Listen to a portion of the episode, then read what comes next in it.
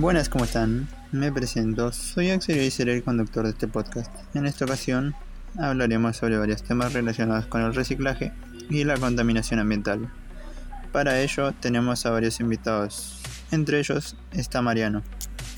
Hola, ¿cómo están? Me presento, me llamo Mariano y hoy vengo a hablarles para generar conciencia sobre la contaminación de plásticos.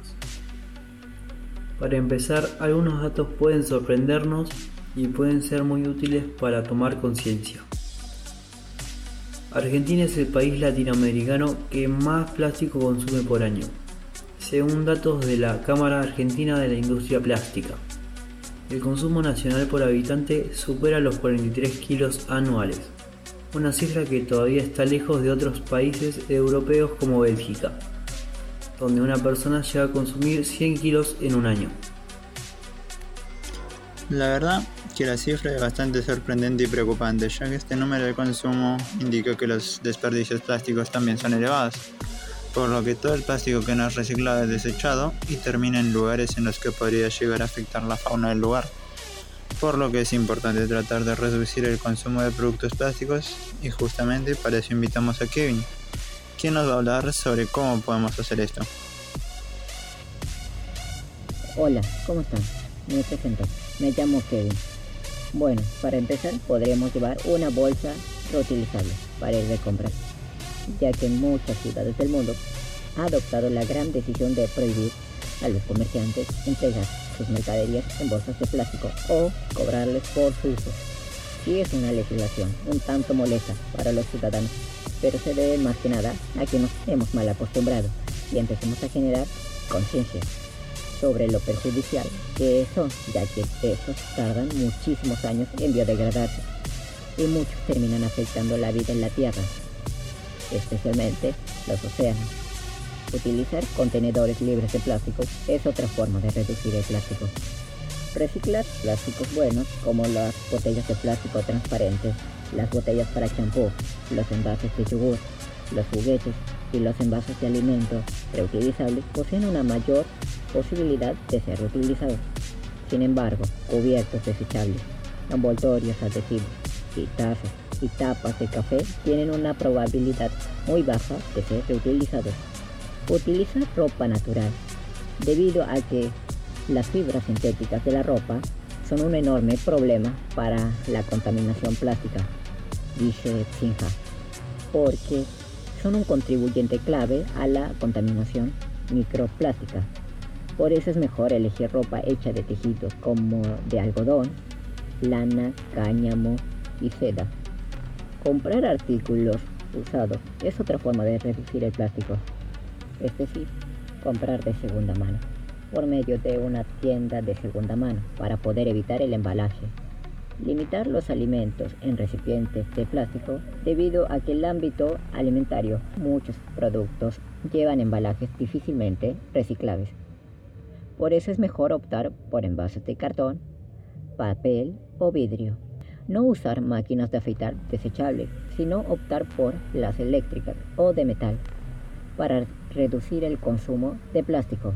Evitar los plásticos de un solo uso, como las pajillas de las botellas es otra forma de reducir el plástico innecesario. Evitar los chicles, ya que muchos de los chicles que consumimos en la actualidad contienen plástico. Utiliza un cepillo de dientes biodegradable como de bambú, con cerdas naturales. Evitar cosméticos y de limpieza que contengan microplásticos, debido a que estos microplásticos son nocivos para la vida marina, tanto a nivel mecánico al ser ingeridos como a nivel químico, pues suelen tener, contener aditivos como retardantes y plastificantes que causan alteraciones hormonales y neurológicas. Comprar productos a granel debido a que es más barato y son productos menos procesados. Comprar productos a granel puede reducir una de forma considerable tu consumo de plástico, Empezar a crear tu propia composta en casa ayuda a la disminución del uso de las bolsas de basura. Hablando de la composta, para aquellos que no saben qué es o para qué sirve, acá les voy a explicar. Una composta es un proceso de transformación natural de los residuos orgánicos mediante un proceso biológico de oxidación que los convierte en nutrientes y sirve para fertilizar la tierra. Otras formas de reducir el consumo de plástico son sustituir los tuppers de plástico por los de acero inoxidable. Porque al calentar la comida en el tupper de toda la vida, te puedes estar envenenando. Al calentar el plástico, ya que se liberan sustancias tóxicas, la mejor opción son de acero inoxidable. Son mejores para la salud y respetuosos con el medio ambiente. Utilizar fósforos de madera son mucho mejor y recomendables para eliminar el plástico de los mecheros.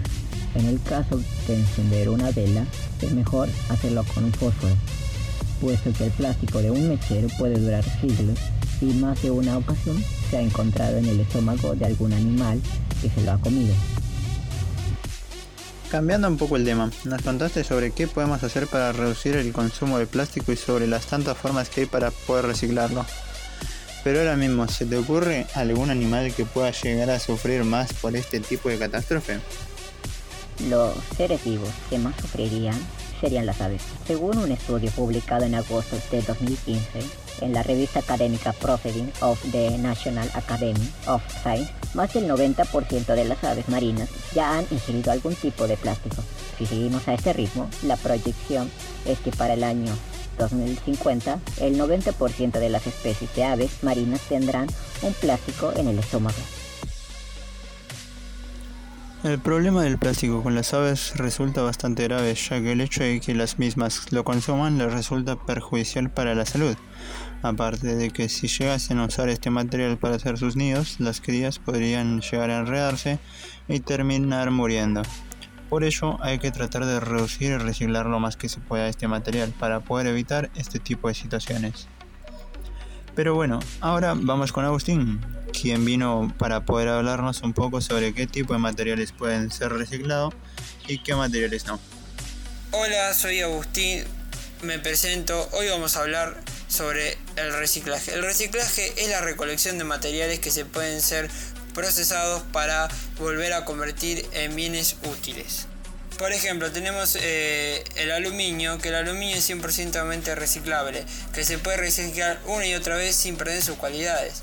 El reciclaje del aluminio está incrementándose bastante, el, reciclado, debido a que una lata, producto de reciclaje, requiere solo de una parte de la energía necesaria para elaborar una lata similar con materias primas. Además, con la energía que se gasta en la fábrica en una lata nueva se puede reciclar 20 latas. Se pueden reciclar otros materiales, como es el cartón eh, corrugado, que el cartón corrugado o ondulado se, produce por toneladas y, y abundan más que nada en los sectores comerciales, en donde sirven para embalaje. También se pueden reciclar los metales que requieren un 60% menor de energía. El envase de plástico se puede reciclar. Tarda en degradarse un aproximadamente 100.000 años. Es por esto que es importante depositar en los contenedores adecuados las botellas de agua, de detergente o de shampoo. El reciclaje de papel y cartón es importante porque permite reducir la cantidad de árboles que se tienen que talar para su fabricación. El vidrio es un material que se puede volver a reutilizar mediante un proceso de lavado, de desecho o a través de su fundición y se puede ser reciclado al 100% una cantidad de infinidades de veces. Pilas y batería. Estos residuos nunca se deben tirar a la basura con el resto de los desechos, debido a que, tienen componentes altamente contaminantes y tóxicos, por lo que es muy importante llevarlo a los contenedores de, residuos peligrosos, específicos para pilas que se encuentren en diferentes puntos, como pueden ser plazas o centros comerciales. La madera es el reciclaje más limpio y económico de todos los reciclajes. Muchas gracias Agustín, todo muy interesante. Pero ahora, una pregunta para Mariano con respecto al plástico. Sabemos que el consumo por habitante del país es de 43 kilogramos por año. Pero esta cantidad tendrá algo que ver con el hecho de que este material esté presente en la mayoría de productos de consumo diario. Más que nada en forma de envoltorio, por ejemplo. Y también si las empresas que usan este producto hacen algo para tratar de reducir su utilización. Otro punto importante a saber de todos los desechos que produce el ser humano, sin duda uno de los más perjudiciales para el planeta es el plástico. Y es el caso de que lo encontramos en infinidades de productos. La mayoría de las marcas no ofrecen la posibilidad de adquirir sus productos sin comprar al mismo tiempo los envoltorios de plástico en los que vienen presentados. Embutido, fruta, todo tipo de alimentos como pasta, legumbres, carne, verduras, agua embotellada y refrescos. ¿Nos equivocamos?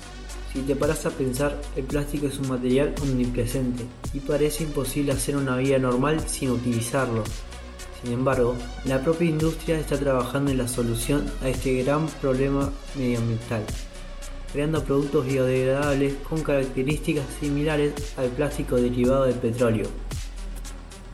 Si hay un problema visual de hasta dónde puede llegar el problema de los desechos plásticos que produce la humanidad son los vórtices de plástico en nuestros océanos, siendo el más conocido y grande la isla de plástico del Pacífico Norte. Porque además el plástico resulta un grave problema para la fauna marina que el engullo queda enredado en él y también para el ser humano, ya que partículas de este material pueden llegar a nuestro organismo a través de la cadena trófica. Por lo que nos cuentas, la problemática principal del plástico es lo que tarda en descomponerse. Entonces, ¿se está haciendo algo para tratar de producir un tipo de plástico que sea biodegradable o que tarde menos en descomponerse? Algunas empresas están invirtiendo en proyectos de investigación y desarrollo con el objetivo de producir plásticos a partir de materiales orgánicos de modo que las bolsas y los envases resultantes sean biodegradables. La empresa Ecobatype ha conseguido fabricar plástico a partir de hongos. Es un producto que sustituye el contaminante de y sirve para proteger los productos delicados dentro de los paquetes. Este material es 100% compostable. Javier Fernández, científico de la Universidad de Harvard, ha creado un plástico inspirándose en la piel de los insectos así con seda y con cáscara de camarones o ambas, produce un vaso de plástico desechable. Estos vasos sirven también como fertilizante, ya que el material contiene nitrógeno. Ahora te nombro algunas de las ideas más originales y novedosas. El aeropuerto de San Francisco no quiere más agua en botella de plástico y ha decidido prohibir su venta en todo el recinto. Desde luego, miles de pasajeros pasan por allí cada día y eso supone un gasto ingente en base de plástico. Por supuesto, han pensado en una alternativa, un centenar de fuentes de agua donde beber o rellenar el recipiente reutilizable que cada pasajero deba llevar consigo. Otro dato es que el grupo Bimbo ha desarrollado un envase de plástico biodegradable al 100% y al año y medio este recipiente de plástico se convierte en dióxido de carbono biomasa y agua, por lo tanto, se puede arrojar el contenedor de basura orgánica. Al menos esto es una buena noticia, saber que se está haciendo algo para poder evitar que el problema continúe. Y con esto llegamos al final de un nuevo programa sobre cómo mejorar el medio ambiente. Quisiera darle las gracias a Mariano, Agustín y Kevin por contarnos y explicarnos todo esto. Así que nos encontraremos en un nuevo capítulo pronto. Un abrazo gente y me despido.